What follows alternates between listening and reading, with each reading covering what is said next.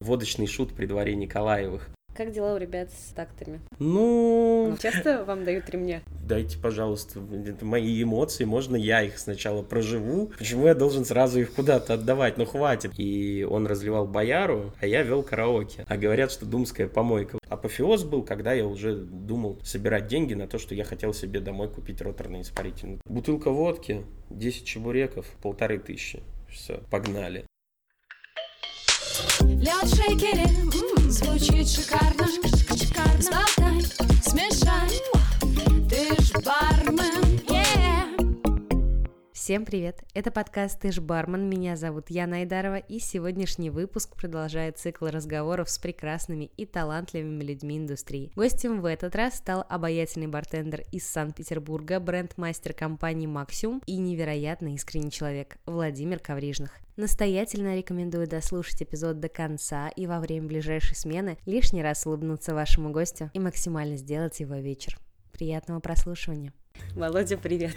Привет, дорогая. Привет. Как дела у ребят с тактами? Ты наверняка знаешь. Слушай, дела на самом деле фу-фу, но вполне себе окей. То есть, понятное дело, что открыть бар это не там в носу поковырять, это трудоемкий процесс. Но есть правильное понимание того, что делается. И самое главное, что кроме понимания того, что делается, есть еще нужный момент. То есть, знаешь, вот эта история про то, как э, заведение, которое вот, нужно нужное время, нужное место. Правда вот. считаешь, что третий кластер это нужное место? Ну... Оно просто совсем ведь не тусовое. Да? Все совсем... истории про, эх, старый добрый пирс.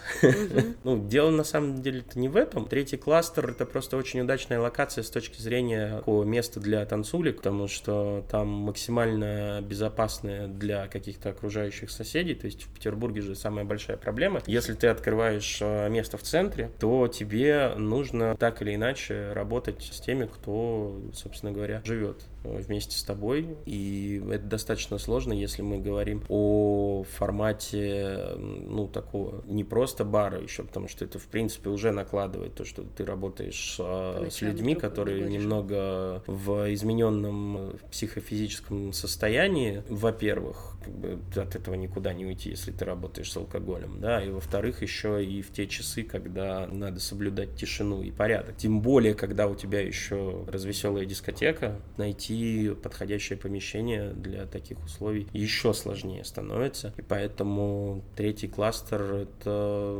довольно-таки удачная локация вот из логики этих вещей. Это первый момент. А второй момент, как показало празднование окончания ремонта, скажем mm-hmm. так, что это же даже ну, не техническое открытие, ничего, просто бар показать и на гостей посмотреть. Было весело, пришло людей очень много, все окей, все, все плясали. Это как раз показатель того, что у нас сейчас сформировалась аудитория, и и, в принципе, я когда работаю за баром, у меня регулярная ситуация, ко мне приходят гости, такие, а куда пойти потанцевать? То есть юнион их не устраивает?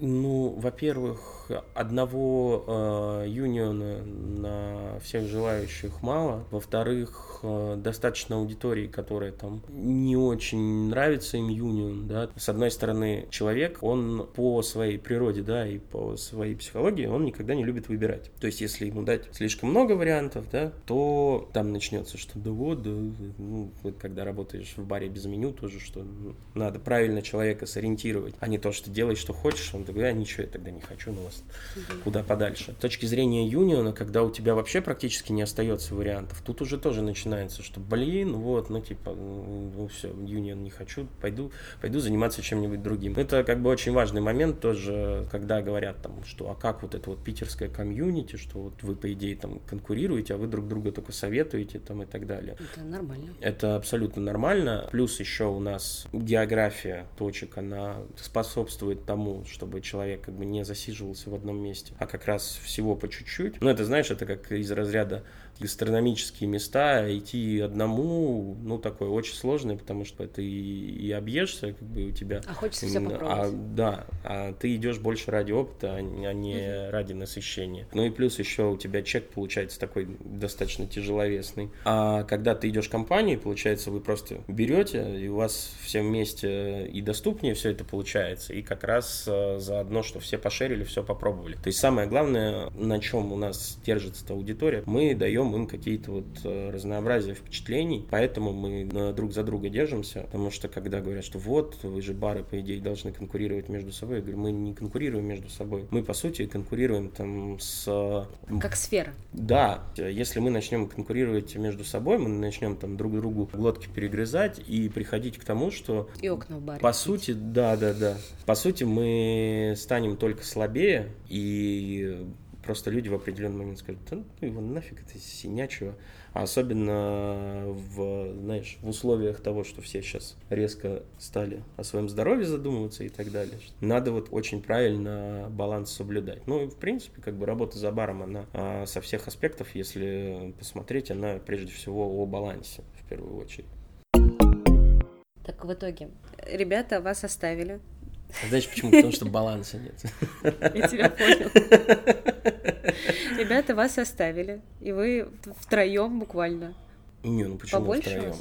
У нас всегда был Лёша. Лёша это у нас хранитель маяка, человек, который с практически первого дня работает в баре. Первый день зашел как раз на открытие по факту. И ему Ваня, собственно, предложил работать. С тех пор э, Леха какой у нас самый сторожил, просто символ заведения, как ни крути. Он уже не, нечто большее, чем просто сотрудник. Прошлогодняя трансфер вообще тысячелетия Антоша. Дима нас покинул. Он Я думаю, решил немножко уйдет, да, уйдет в отпуск и... сменить э, сферу деятельности в целом. Э, Юра Гусев у нас тоже такой сторожил угу. петербургской барной сцены. Сейчас скажем так, из тех, кто вот прям сбился, это у нас основной состав. Дальше уже мы сейчас пока рассматриваем ребят еще. Там смысл какой? Говоря о том, что ребята оставили нас на самоуправление. Кто кого еще оставил? Нет, дело не в этом. Дело в том, что полторы комнаты, он такой всегда достаточно демократичный бар был. Я как человек, который с самого первого дня в нем пьет, достаточно плотно с ребятами все время их существования общался, ну и сейчас являюсь частью команды. Организационно организационные моменты, они у нас такая, знаешь, полнейшая вообще демократия. Мы просто немножко делим сферы, кому чем интереснее заниматься, у кого что лучше получается. Равномерно распределяем ответственность. Ребята на нашу автономность полагаются. Естественно, полностью мы с ними это все согласовываем. Просто как бы в один момент, если мы начинаем увиливать куда-то не туда, в чате прилетает сообщение, так вы что, совсем их или собрание завтра в 11. И тогда мы понимаем, так, сейчас что-то, что-то, видимо, да, действительно надо немного другой вектор выбрать. Часто вам дают ремня? Ты знаешь, со временем э, стало Спокойнее. Спокойнее гораздо. Ну, это нормально. Это показатель того, что мы в правильном направлении двигаемся. Какая у тебя сфера деятельности? Слушай, сложно Бывает. сказать. У меня за счет того, что у меня дополнительная еще занятость, э, да, теперь э, в компании Maximum при всем желании ну, не могу там сто процентов своего времени уделять бару, но э, у нас была когда-то старая-старая шутка, вообще еще в проекте не было того, что я буду работать в полутора комнатах, просто из нашего дружеского общения. А водочный шут при дворе Николаевых. Э, сейчас просто это немножко такой более продвинутый формат, может быть, трансформировалось. Ты правда просто такой... считаешь себя таким человеком, который просто развлекает людей, и не обидно ли тебе самому, что тебя так могут воспринимать? Ну, если у меня это получается, то, знаешь, как бы работа грязная, но кто-то должен ее делать. Получается такой формат, что я там в какой-то степени за связи с общественностью отвечаю, но в максимально неформатном э, разрезе. У нас есть э, Костя Берлинец, который занимается как раз-таки СММом, и, в принципе, у него очень и очень круто это все получается делать. Ну, у вас же целое братство барных блогеров, поэтому я прямо совсем э, в его сферу деятельности не лезу, но вот из разряда, что, как это сейчас модно называть, opinion лидеры, что типа, пацаны, погнали, Делаем заходите, так. я на смене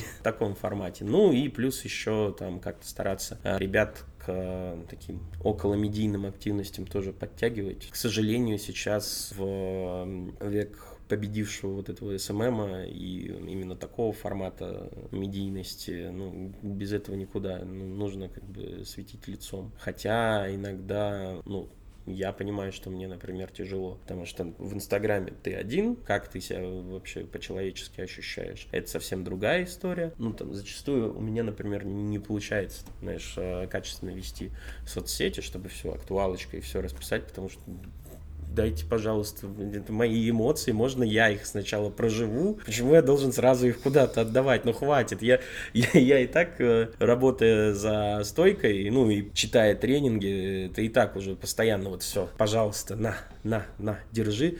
И ты вот приходишь домой и чувствуешь себя как тот э, кувшин Кулейда, который дети просто повалили на землю и из него вот так вот лакают уже, а ты как бы...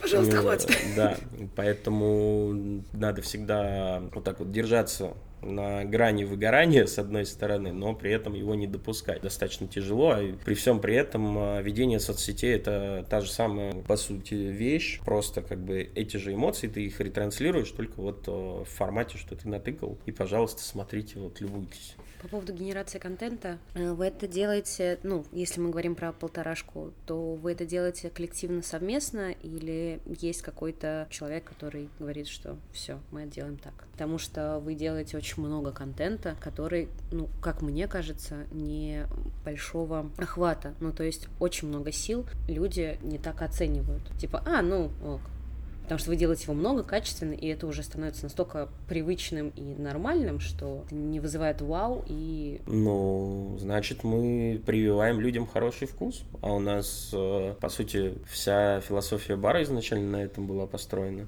Только видишь уже, как бы, выходя в мультимедиа пространство. И, соответственно, это актуально текущему положению дел и текущему времени. Так что это скорее даже показатель того, что мы делаем правильно. Костя просто, он большой молодец, как раз в формате вот э, диджитала, прежде всего на нем все это лежит. И он во всем этом хорошо разбирается, и все это довольно грамотно э, делает. У нас был момент, когда мы там плюс-минус э, вот давай что-то совместно пилить и так далее, потом, естественно, мы разосрались. Вот, но это как бы не из-за того, что там кто-то прав, кто-то не прав. Это все равно творчество, так или иначе, и оно зачастую проще дается как раз-таки, когда вот есть одно направление, а когда вот ты начинаешь лепить вот этого кадавра, у тебя вот как раз вме- вместо вот прекрасной синергии у тебя действительно получается что-то царица в ночь, блин. В формате челленджа творчестве, ну, то есть э, мне не в Нельзя конкурсах, ну, не то, что нельзя, мне впрямую никто не запрещает, но а, работа в максимум для меня сейчас это еще очень новый опыт с точки зрения того, что я сразу решил для себя поставить это в формате того, что я попробую максимально научиться а, работать в формате корпоративной культуры. А там уже большинство Тебе вот правда этих... комфортно, находясь в рамках работать таких жестких достаточно?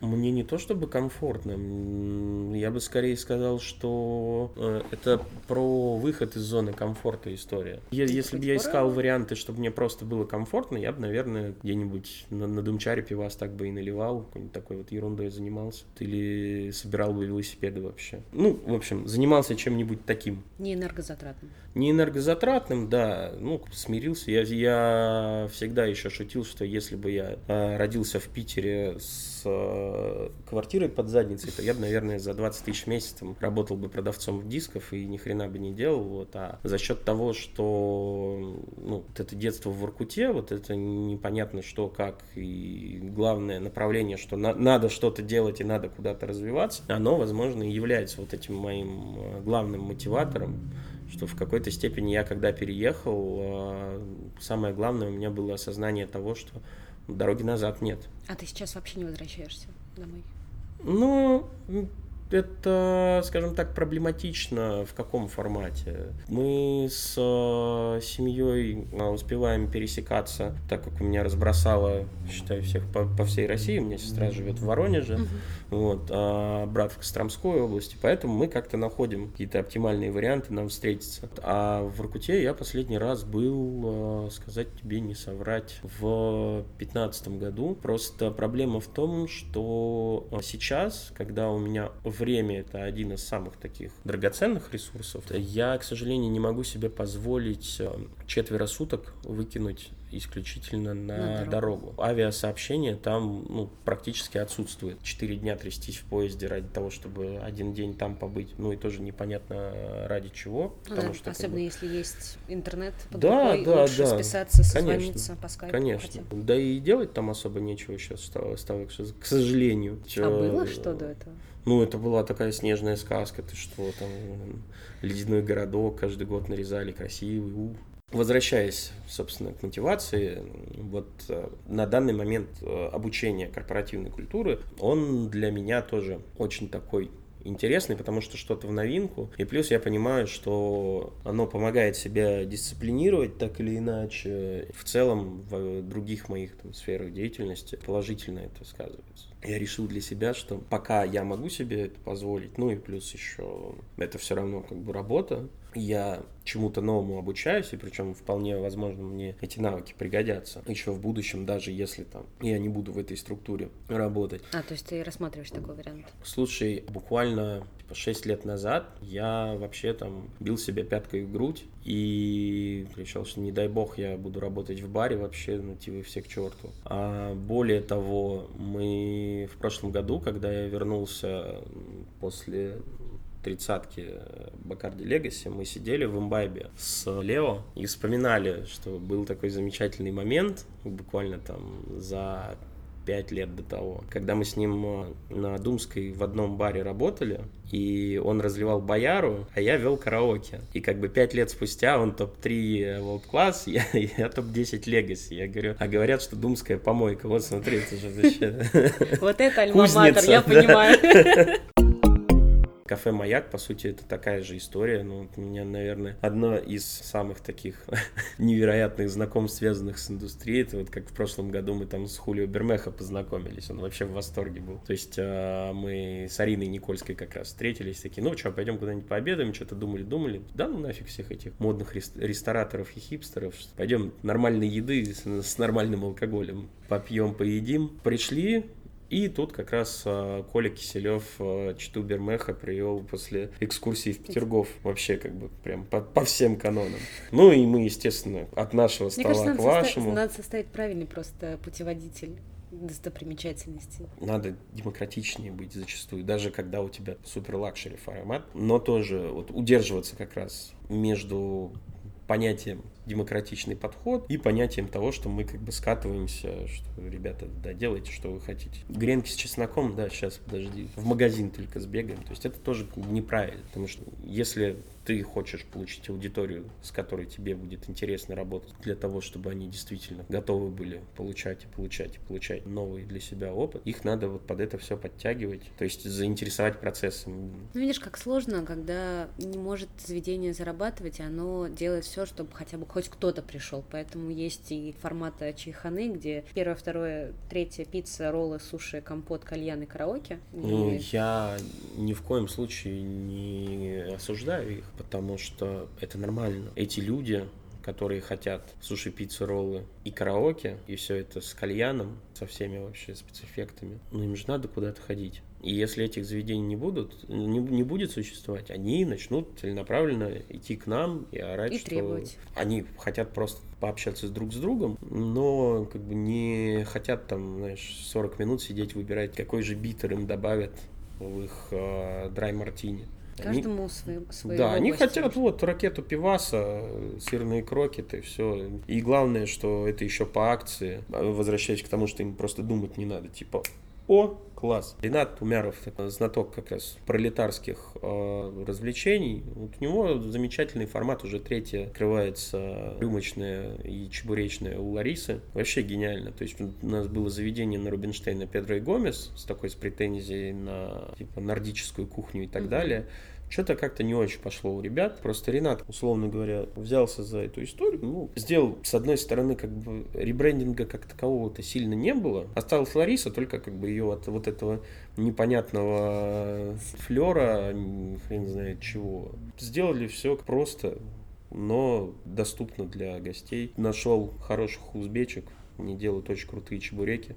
Реально, ну, одни из самых крутых в городе у него сейчас. И при этом он себя так и позиционирует, что все просто понятно, доступно. Бутылка водки, 10 чебуреков, полторы тысячи все, погнали, все, уже ничего не надо. Что еще нужно для счастья? Да, да, да, и там все остальное сопутствующее тоже. Без каких-то сильно понтов, с одной стороны, да, но с другой стороны, если ты хочешь понтануться, вот э, прекрасно можно там лагман запить рюмкой мискаля. Ну, очень такое интересное сочетание, как оказалось. Ты пробовал уже так? Да, да.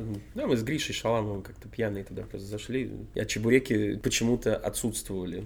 Ну, вот и такое бывает. Мы такие, ну что, по лагману? И, и два брукса, пожалуйста. Ну, наши с ним тусовки, мне кажется, там можно отдельно записывать.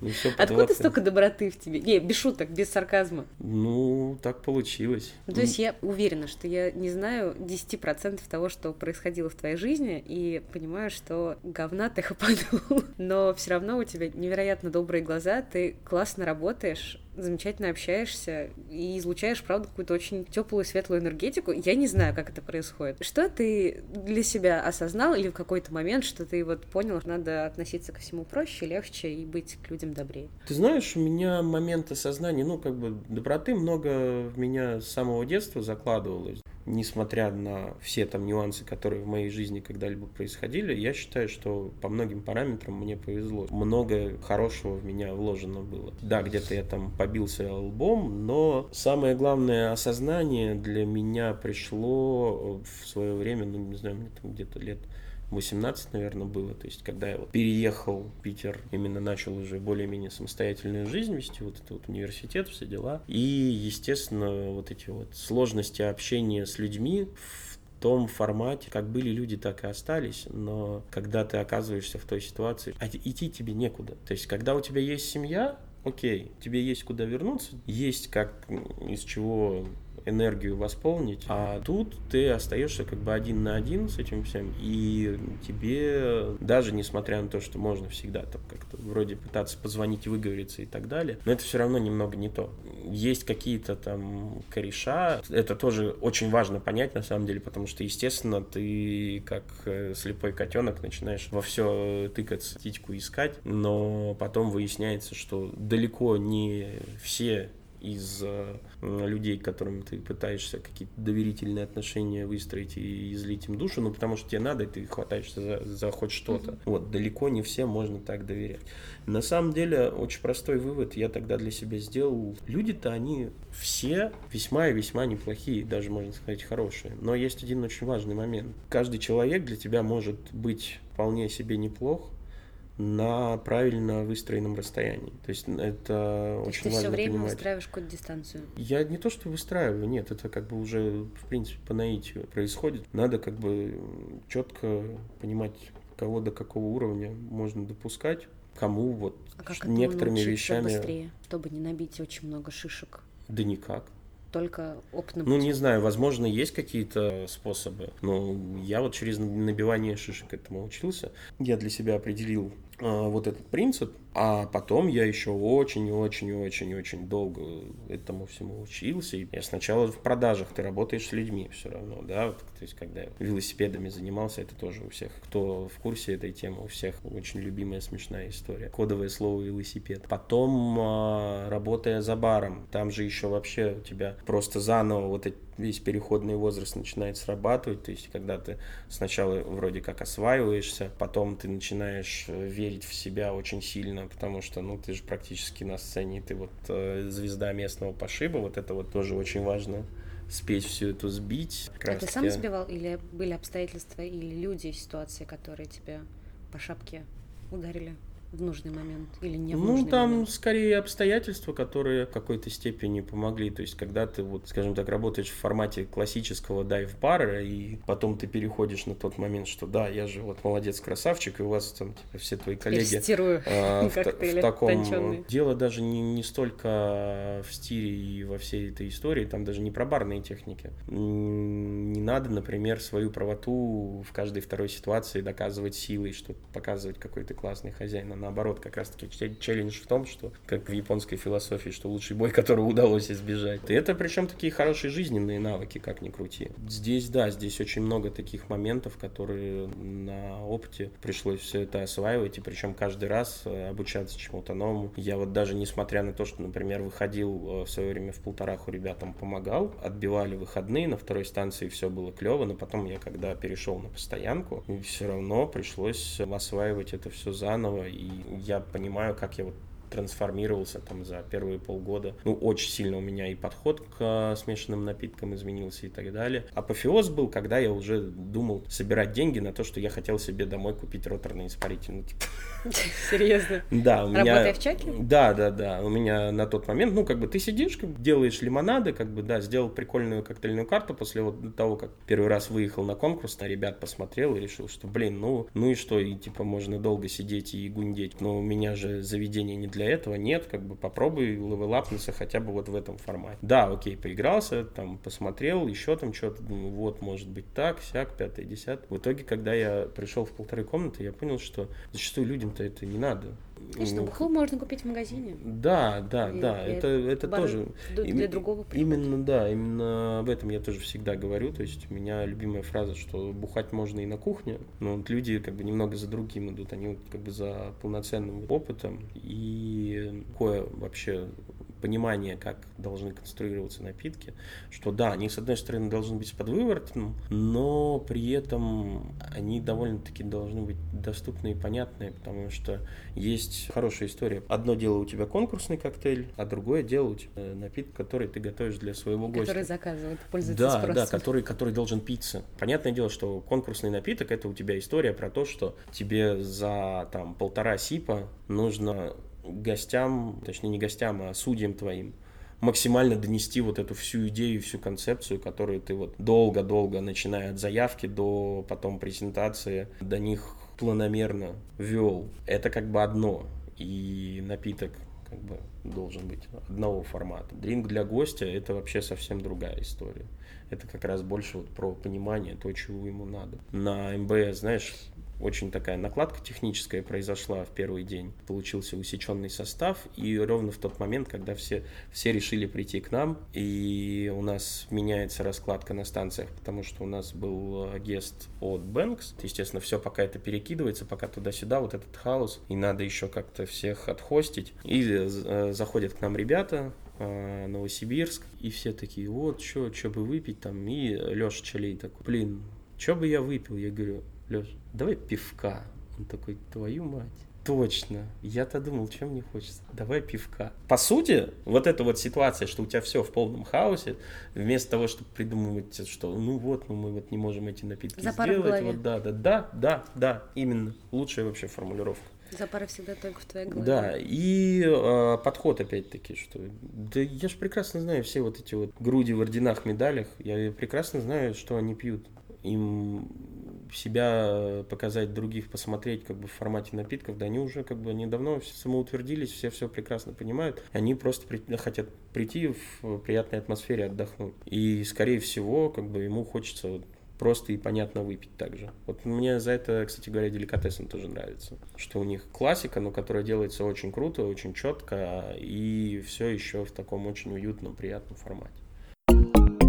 Есть ли какие-то контрольные слова, которые ты хотел бы сказать? Похихикали, похихикали, но знаешь, в Воркуте а на шахтах же основа техники безопасности, да, вот при вот глобальной да, разработке, что лава должна быть выработана до конца для того, чтобы соседнюю разработку начинать. Вот у нас последняя авария, которая большая была, вот она как раз э, на Северной с этим и была связана. Мы не закончили одну, начали другую, и там Хороший вы... совет. выброс метана был. Вот, собственно говоря, на таком совсем невеселом жизненном примере, да, можно это перекладывать на другие сферы какой-то степени. Иначе начинается момент того, что вот здесь схватил, там взял, попробовал, как бы, ну, а, а что толку? Только для того, чтобы там говорить, что да я это я знаю, это я пробовал и так далее. Но ребята тоже хорошо приводили пример сейчас у нас молодого поколения, что типа приезжаешь, ой, эту технику я знаю, это я пробовал и так далее. Да, говорит, расскажи мне, как ты ее на повседневной основе в баре. Тот же самый сювит. Ну, я знаю, что вот это вот так делается, и все. Ну, наверное, все остальное так. Ну, Нет? из разряда, да, что если ты два раза там какой-то э, водочный компот сварил в зип-пакетике из Икеи на индукционной плите, поставив там 60 градусов, это не значит, что ты хорошо умеешь пользоваться сюидом. Так, так и здесь. А у нас, к сожалению, сейчас очень многие э, начинают, что ой, тут не понравилось, тут не тут самый. Ну, блин, я так в детстве делал, да. Понадкусал типа, много да, да, да, в таком духе. А мне все равно понравилось. Да не, вообще классный чай. Очень-очень Так как-то душевно. Минорно, согласна, но душевно. Ну, попрощайся хотя бы с людьми, пожалуйста. Ребята, всем большое спасибо за внимание. Это была прекрасная Яна Айдарова, Владимир, Владимир Коврижных. Все, всем пока. Пока. Ты ж бармен. Yeah.